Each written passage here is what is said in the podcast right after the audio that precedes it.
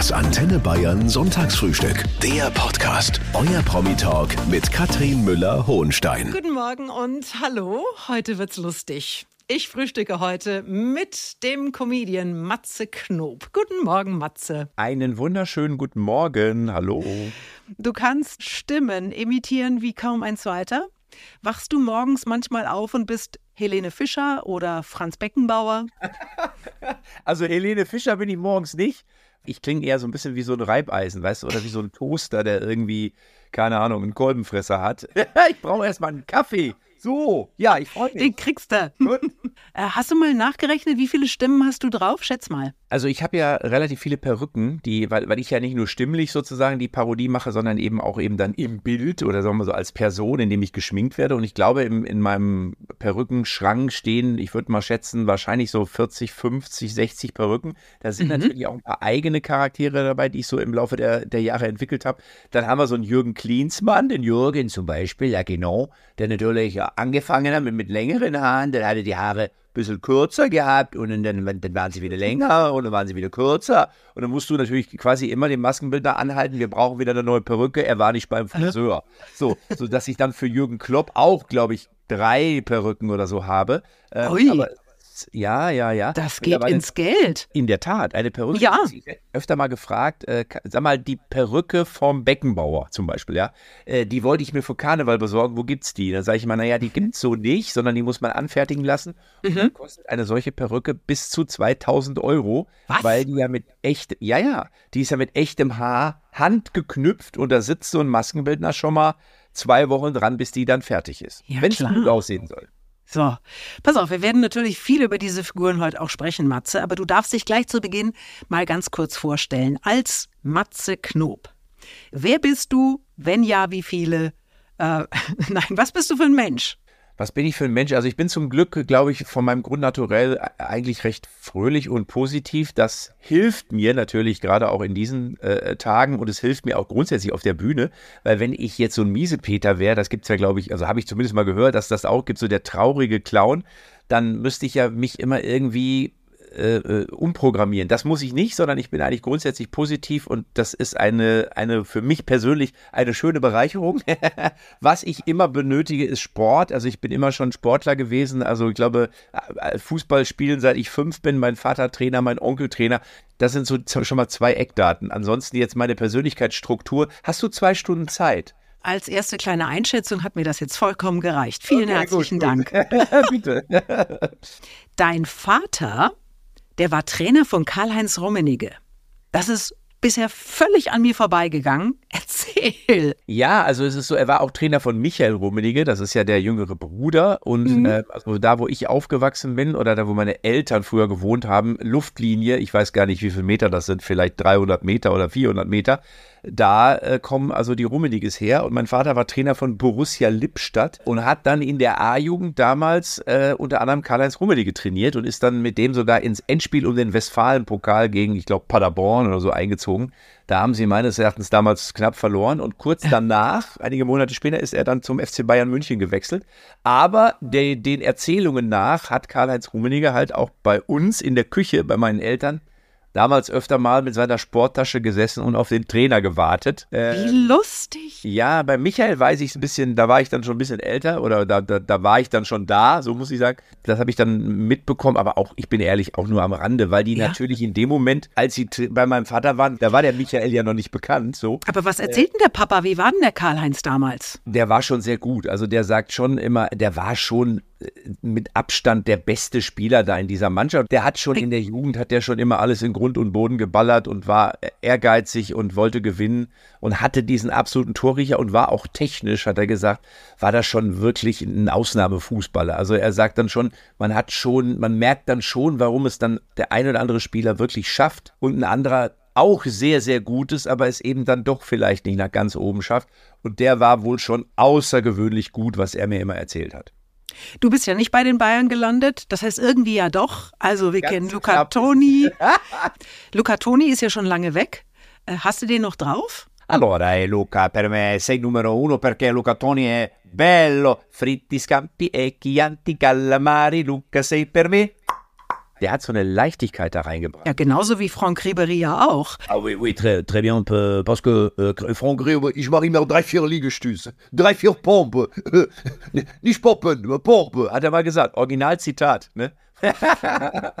Sag mal, Matze, wann hast du denn eigentlich dieses Talent erkannt? Hast du als Kind schon immer den Opa nachgemacht oder wie kam das? Nee, den Opa nicht, aber ich habe schon mal in der Schule den einen oder anderen Lehrer nachgemacht, aber auch nur so, dass es mein Mitschüler mitbekommen hat, sonst niemand anderes. Und ich dann war es ja so, dass mein Vater auch Sportreporter war, nebenberuflich. Und da fand ich zum Beispiel immer Gerd Rubenbauer geil. Eckball von der rechten Seite, meine sehr verehrten Damen und Herren. Rudi Völler und jetzt Andi Breme gegen den Elfmeter Töter Goikutschea. Breme läuft an. Tor 1 zu 0 für Deutschland. Alles wie gehabt. Den fand ich immer sensationell. Das war, ich weiß gar nicht warum. Und den habe ich dann vom Fernseher immer nachgemacht. Jetzt mal rein praktisch, Matze. Wie nähert man sich einer Person, die man imitieren will? Was schaust du dir als erstes genau an? Also ich, ich gehe immer über die Stimme. Also weil ich ja auch Radiomann bin, das habe auch euch ja gelernt, so dass ich dann sehr akustischer Typ bin. Und dann kommen erst so die zweiten Schritte, so wie bewegt er sich, dann hat der irgendwie, was ich tuchel, der macht ja immer so mit den Fingern so an der Backe, ist der immer so am Freund der Halle. Ich bin's, bin's der Thomas und es ist, ist großartig. Und wir müssen die Laufwege hochdrücken und die äußeren innen suchen und, und, und ja, dann, dann, ja, dann, dann, dann werden wir den Meistertitel werden wir dann auch holen. Ich, ich freue mich drauf. Wir, wir brauchen mehr Stiffness. Stiffness brauchen wir. Ähm, und der Maskenbildner kommt eigentlich erst am Schluss ins Spiel. Wenn du dich jetzt selber nachmachen müsstest, das klingt jetzt oh erstmal oh weird. Ja. Aber hast du schon mal überlegt, was äh, dich selbst speziell macht? Ja, ich glaube, ich habe manchmal habe ich so, so wie so kleine Ticks, wenn ich so ein bisschen, wenn man, wenn ich merke, so ich, man steht so unter Anspannung, mache ich schon mal so mit der Nase, mache ich schon mal so ein bisschen so, dann sagt zum Beispiel schon mal, ja, du siehst aus wie ein Kaninchen, sagt dann schon mal einer zu mir, keine Ahnung. Dann, ich glaube, dass man auch die Lache nachmachen könnte, wobei ich immer merke, ich habe jetzt ja auch wieder Jürgen Klopp im Repertoire und du weißt, Jürgen Klopp ist ja so, ah, ah, ah, ja. So, und wenn du das oft machst, erwischst du dich dabei, wenn du privat, wenn ich privat lache, dass ich dann auch schon mal und ich denke dann so, Scheiße, das bin ja gar nicht ich. Das ist ja Jürgen Klopp. so, also es vermischt sich dann schon manchmal, aber ich habe da auch schon drüber, die Frage ist gut. Also da habe ich auch schon ein paar Mal drüber nachgedacht. Wie, was würde ich da, also wahrscheinlich würde man meine Haare, die erinnern ja manchmal so ein bisschen an Yogi Löw. Es gab auch Phasen, da hätte ich gar keine Perücke gebraucht, auch dass meine ein bisschen, die sind nicht ganz so dunkel wie seine, meine sind ein bisschen brauner. Ja, ich, ja, ich weiß nicht. Also ich finde, kennst du das, wenn du dich selber auch auf Video siehst? So beim Joggen oder sowas. Beim Fußball ist das geil. Wenn ich Videos sehe, wie ich Fußball spiele, bin ich ja selber der Meinung, wie schnell ich laufe und wie ich bin. Und, und dann sehe ich ein Video und denke so, wer ist denn diese Schnecke da? Wie laufe ich denn? Wirklich? Und denke so, Alter, das geht gar nicht. Das kann ich nicht sein, aber ich bin es. Du bist äh, aktuell auf Tour, Matze. Dein Programm heißt Mut zur Lücke. Und da gibt es ein schönes Zitat. Wenn man immer nur das tut, was man schon kann, bleibt man immer der, der man schon ist. Und daraus hast du jetzt dieses Programm gemacht. Was heißt denn das für die Show? Also das heißt für die Show erstmal schon mal alles kann, nichts muss. Ne? So. Mhm. Das heißt, ähm, ich, ich gehe in die, in die Show rein und hoffe, dass auch immer was passiert, was ich vorher mir nicht so überlegt habe, weil das wäre ja auch für mich selber langweilig, muss man sagen. Sondern ich bin da ein großer Freund von, mit dem Publikum viel zu machen, also wirklich auch runterzugehen, Leute anzusprechen mit dem Mikrofon. So, und ich merke dann immer, dass ich, oder nicht merke, sondern ich weiß, ich habe, ich habe keinen vorbereiteten Gag, sondern es muss alles spontan kommen und es ist dann immer wieder faszinierend, dass es auch klappt. Aber manchmal, und das geht natürlich, passiert natürlich auch schon mal, dass mir dann nichts einfällt. Und dann versuche ich aber aus, aus, auch aus nichts was zu machen. Und das ist eben äh, die große Kunst. Genau, einfach mal gucken, was passiert. Es gibt ja Comedians, Matze, von außerhalb, die trauen sich nicht nach Bayern. Du schon. Ja, man muss dabei sagen, ich habe zu Bayern eine große Affinität. Ich habe Verwandte in Augsburg, in Ringsburg, in Ulm, in mm. Minge, in Garmisch-Partenkirchen. Ich war mit meinen Eltern, mit meinen Oma und Opa war ich als Kind oft in Garmisch-Partenkirchen auf dem Wank, auf dem Kramer, ähm, Graseck, Alpspitze, Zugspitze, Rissersee. Ich habe die ganze, ich habe das alles erlebt, da war ich Kind. Und deswegen habe ich auch meine Verwandten sprechen, auch zum Onkel Pep zum Beispiel damals und die Tante Pfanni und wie die, die war immer, geh, isst's, isst's, ju, isst's. Ja, also das war, wenn wir da so Kaffee trinken. Isst's. So, und dann gab es dann noch den Anton, der hat immer gesagt, jetzt trinkt nicht so viel, sonst haben wir nichts mehr. Also es war, aber ich habe sie geliebt. Ich habe alles Leben leider nicht mehr alle, aber sensationell. Von daher habe ich zum Bayern grundsätzlich eine äh, sehr starke Verbindung. Also, du fühlst dich hier zu Hause und dann sagen wir ja. noch deine Termine in Bayern. Ist ja bei Weihnachten. Möglicherweise gibt es ja ein Ticket unterm Christbaum für ja. den ersten Dritten in Aschheim. Und den zweiten, dritten, da bist du in Memmingen. Herrlich, Memmingen, liebe ich. Was für eine geile Stadt. Aber ich will Aschheim hier nicht unter den Tisch fallen lassen, ne? Also, Entschuldigung bitte. Und ich könnte mir vorstellen, dass in Bayern die am meisten parodierte Person aktuell Hubert Aiwanger ist. Einfach, weil er sich anbietet. Also dieses Opfelsoft. Also ich kann es nicht, aber hast du den drauf? Nee, aber habe ich. Ja, aber na, ich werde mir das aber drauf schaffen natürlich für Aschheim und für Memmingen, weil in Hamburg kann ich den nicht gebrauchen, weil da sagen die, was, was, wer ist das? Also weißt du, was ich meine? Deswegen, also es, es gibt schon Parodien, die in Bayern besser funktionieren als in Hamburg, aber wenn ich zu euch komme, habe ich ihn drauf, weil ich liebe das Bayerisch. Du kannst äh, viele Menschen imitieren. Es sind vor allem viele Fußballer dabei. Das liegt natürlich an deiner Fußballbegeisterung, jetzt für keinen Verein speziell. Aber die Nationalmannschaft, die verfolgst du schon sehr eng. Wie war denn das für dich, als Jogi Löw plötzlich weg war? Ja, der Grund ist natürlich erstmal, dass. Oh, warum hat der Yogi auch aufgehört? Klar, der Grund ist nicht sportlich, sondern ich hatte entzündete Zahnhälse. Aber äh, schade. Er war natürlich für einen Parodisten, war er dankbar. Das steht ja außer Frage, weil er ja diese, er hatte ja so diese ganzen Eigenarten, die sind, wenn er immer so mit der Hand sich so das Haar glatt gestrichen hat, wo du denkst, das geht nicht glatter. Das ist schon komplett glatt. So. so.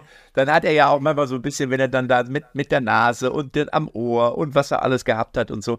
Und das ist natürlich jetzt erstmal aus komödianischer Sicht ist es erstmal toll. Wahrscheinlich hat er ja selber auch gesagt jetzt zuletzt, dass es dann eben schon, oh, ist ja immer mal, oh, eben dann, oh, ja, klar, oh, ein Stück weit, oh, oh, ein Stück weit, oh, zu langweilig, dann eben dann, oh, dann oben ein Stück weit, oh, eher oh, gehen müssen. Aber es ist dann schon eben dann, oh, das kannst du ja auch nicht erfinden. Also ich meine, so. du musst ja auch erstmal sprechen.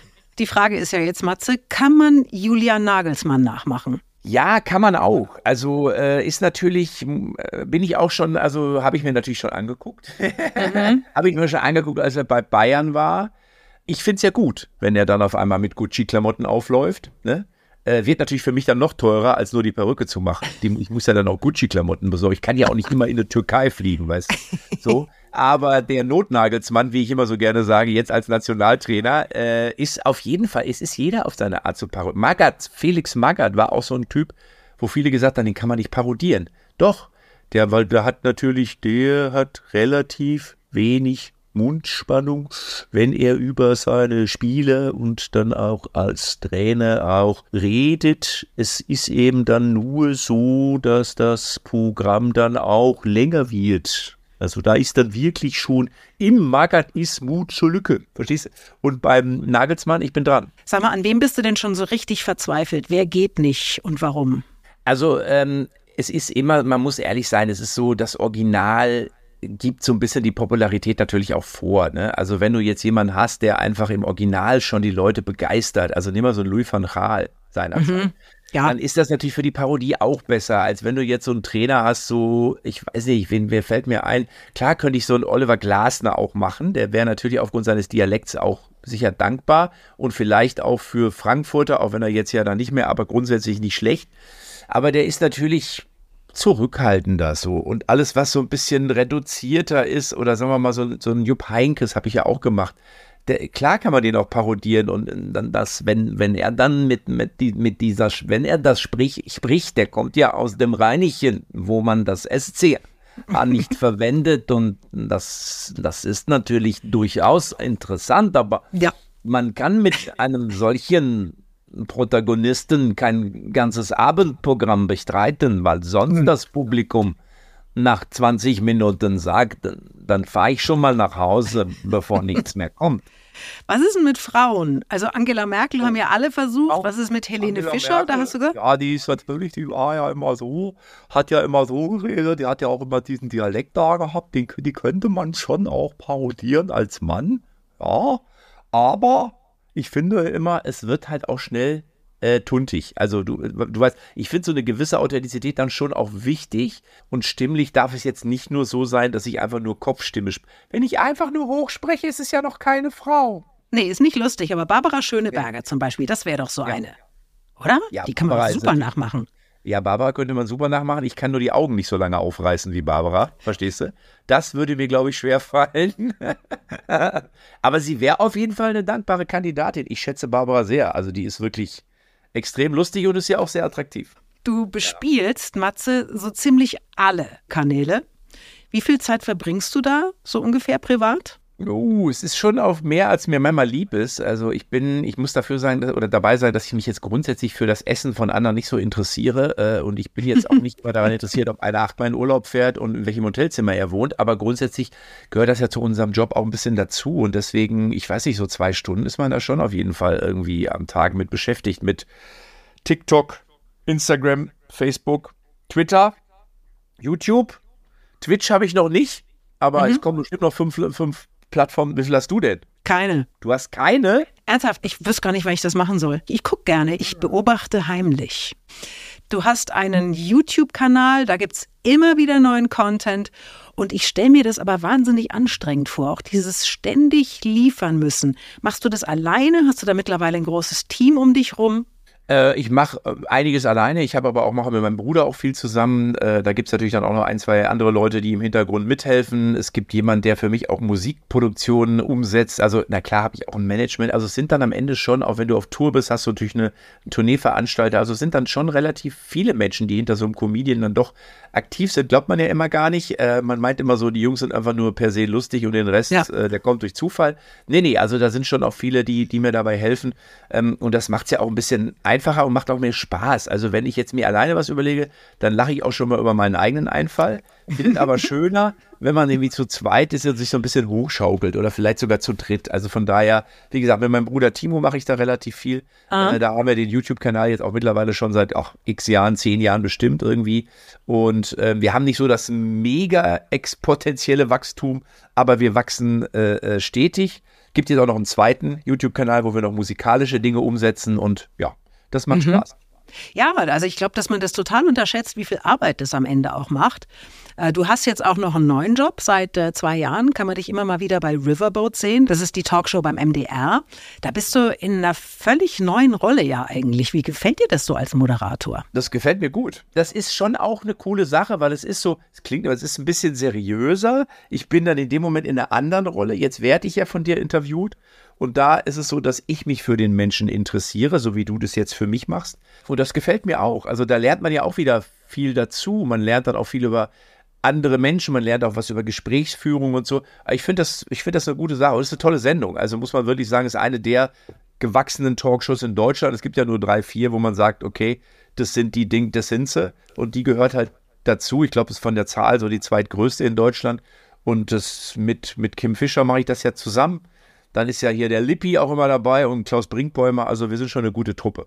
Man weiß über dich überhaupt nichts privat. Jetzt wird's spannend, weil was jetzt kommt, heißt das letzte Geheimnis.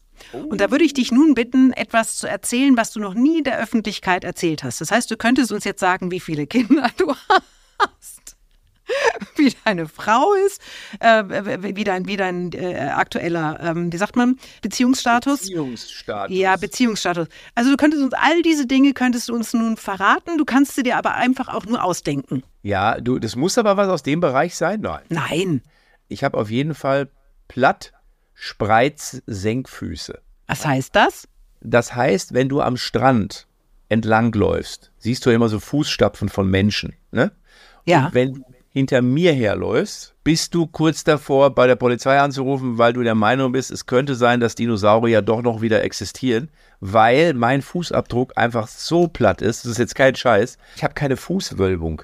Das ist wegen, manchmal habe ich auch so Einlagen und ich, deswegen knicke ich dann beim Laufen manchmal auch so ein bisschen so nach innen. So nach innen. Ich habe jetzt keine X-Beine oder so, das habe ich nicht. Und jetzt erkläre ich dir auch, wo das herkommt. Und zwar als Kind habe ich, kennst du das, früher hat man Kinder immer in so ein, in, in, im Türrahmen hat man immer so ein, mit so einer Klammer hat man immer so einen Gummi, so einen Gummisack befestigt. Da wurden Ja. die Kinder so reingesetzt und dann Ja. sind die immer so gehüpft. Verstehst du? Ja. Und da hat man später rausgefunden, davon kriegt man entweder einen krummen Rücken oder Plattfüße. Ja. Das ist Matze Knob mit seinen Oh. Platt-Spreiz-Senkfüßen. Aber sonst geht's dir gut, oder? Ja, äh, so, sonst geht's mir gut. Matze, ich sag noch mal kurz die Termine in Bayern. Am 1. März ist er in Aschheim und am 2. März ist er in Memmingen. Und bis dahin wünsche ich dir nur das Allerbeste und danke dir für deine Zeit. Danke, Matze. Tschüss, danke. Das Antenne Bayern Sonntagsfrühstück. Der Podcast. Jede Woche neu. Jetzt abonnieren oder folgen für mehr spannende Gäste und entspannte Gespräche mit Katrin Müller-Hohenstein.